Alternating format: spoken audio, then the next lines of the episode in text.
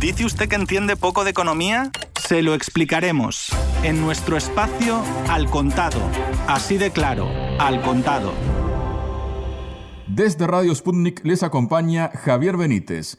UEFA Champions League, originariamente conocida como Copa de Europa, es el torneo internacional oficial de fútbol más prestigioso a nivel de clubes entre los organizados por la Unión de Asociaciones Europeas de Fútbol, es decir, la UEFA.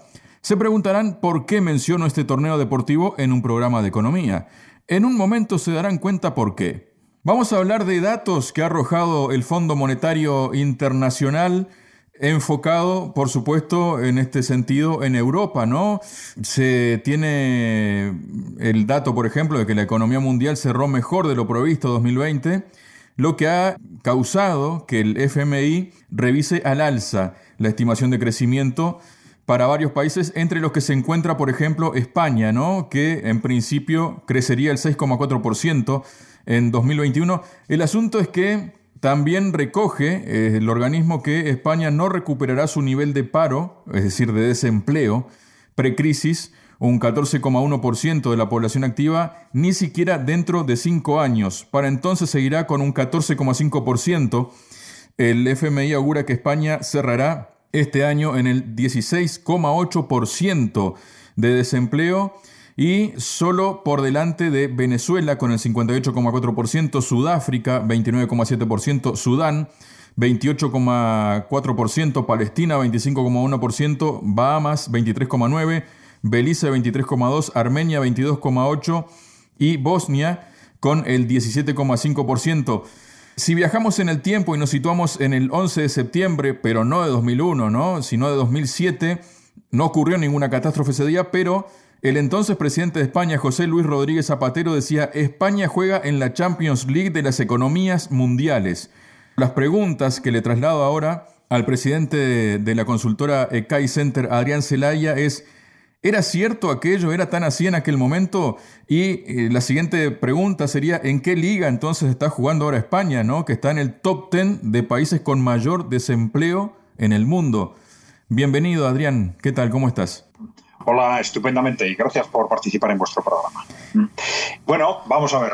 Efectivamente, bueno, ahora es fácil decirlo una vez que ha transcurrido tanto tiempo, pero efectivamente aquel diagnóstico del año 2007 era un diagnóstico erróneo. Ya se había advertido por parte de distintos interlocutores, sobre todo los que hablaron de, en aquel momento con respecto a España en concreto, de lo que se llamó la burbuja inmobiliaria. Pero en definitiva era algo, un problema que estaba exacerbado en España, pero que se estaba produciendo en todo el mundo, en Occidente fundamentalmente, que era el sobreendeudamiento.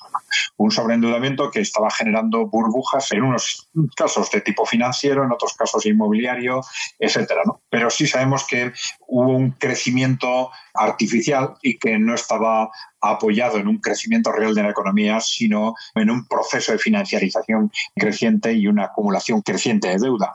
El problema es que, claro, como consecuencia del estallido de este endeudamiento, hemos estado en una situación de estancamiento que tampoco le ha dejado a España resolver los problemas de fondo ni entrar en una senda de crecimiento sostenido que le permita resolver en concreto ese reto tan directo como es el altísimo nivel de desempleo en este país con respecto a las previsiones del Fondo Monetario Internacional, bueno, no es un momento en el que deberíamos fijarnos excesivamente en el detalle, porque tenemos previsiones cambiantes cada 15 días, precisamente porque estamos en un contexto muy dependiente no solo de variables económicas, sino de variables claramente extraeconómicas como son las sanitarias, ¿no?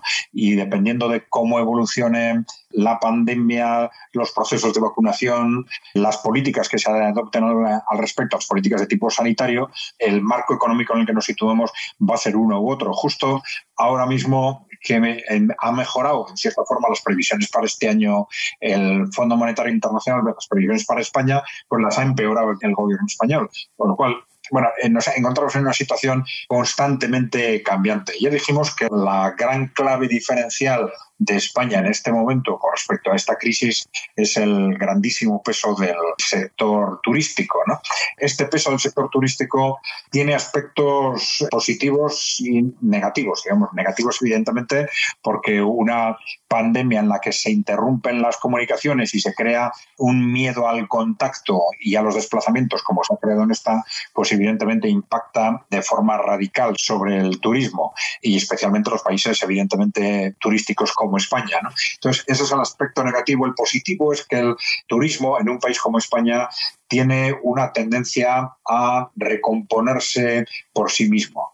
En la medida en que simplemente el transcurso del tiempo, la superación de la pandemia, lleva a un contexto en el que pues al final, como las bases estructurales del sector están ahí, es decir, están ahí las playas, el sol, el patrimonio artístico, etcétera, pues el peso del sector turístico, la producción en el sector turístico tiende a recuperarse en el tiempo. Esto no es un mal consuelo para las empresas que se han quedado en el camino, las personas que han ido al paro, pero seguramente como sector tendería a recuperarse. El problema en el caso de España es la velocidad de esa recuperación, por un lado. ¿no? Es decir, que esto efectivamente, y esto es lo que están mirando tanto el gobierno español como el Fondo Monetario Internacional, dependen de cómo evolucionen las medidas sanitarias. Y claro, en el caso de España, no solo las españolas, sino en el conjunto, fundamentalmente en el conjunto de Europa, porque claro, no se trata de solo cómo se reanime el turismo desde el punto de vista de la situación en España, sino también de los países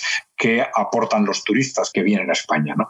Entonces, dentro de ese contexto, pues se nos pueden crear distintos escenarios que pueden ir cambiando en el tiempo si se prolongan las medidas restrictivas.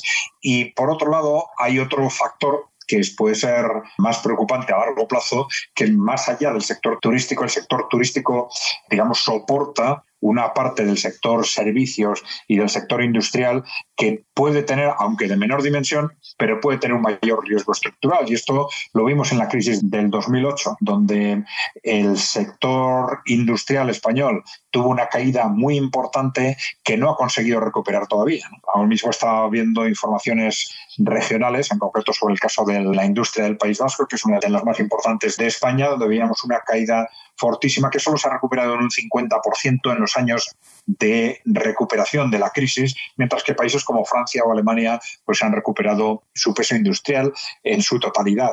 Y esto tiene relación con el hecho de que la industria en España tiene un nivel tecnológico bajo, con lo cual ante una crisis que puede ser en principio meramente coyuntural, corre el riesgo de que su mercado sea al menos en parte ocupado por otros competidores de otros países, como parece que es lo que ha sucedido en la crisis del 2008. Por lo tanto, el riesgo estructural a largo plazo de la economía española estaría, digamos, por el generado más directamente por el impacto estructural que esa crisis del turismo puede generar en otros sectores de la economía española. Ese sería el riesgo del impacto a largo plazo y lo que puede hacer que aunque se recupere el sector turístico en su totalidad, la economía española en su conjunto pues no se recupere o tarde mucho más en recuperarse.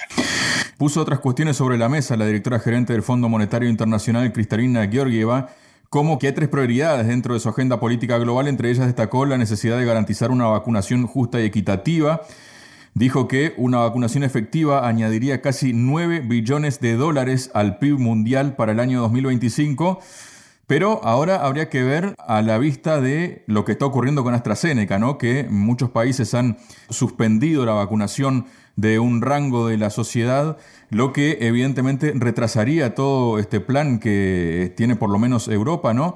Y por otro lado también detecta que la desigualdad de riqueza es mayor que la de ingresos en la plana mayor de países y recomienda impuestos sobre las fortunas y a las herencias, ya que además de reducir la inequidad aumentan la probabilidad de movilidad intergeneracional. Para ayudar a satisfacer las necesidades de financiación relacionadas con la pandemia, los responsables de formular las políticas podrían considerar una contribución temporal de recuperación de la COVID-19 que grave los ingresos más altos y la riqueza fue lo que recomendó. Dicho de otra forma, pide una tasa COVID temporal para repartir la factura de la crisis. Pero no falta por ahí quien argumenta, Adrián, que ¿por qué antes de plantear nuevos impuestos y subidas de los existentes, ¿Por qué el FMI no plantea la lucha contra el fraude fiscal y la regulación de los paraísos y semiparaísos fiscales, así como evitar los derroches en el gasto público? ¿Qué nos comentas de esto, Adrián? Sí, bueno, vamos a ver. Bueno, son unas declaraciones muy interesantes.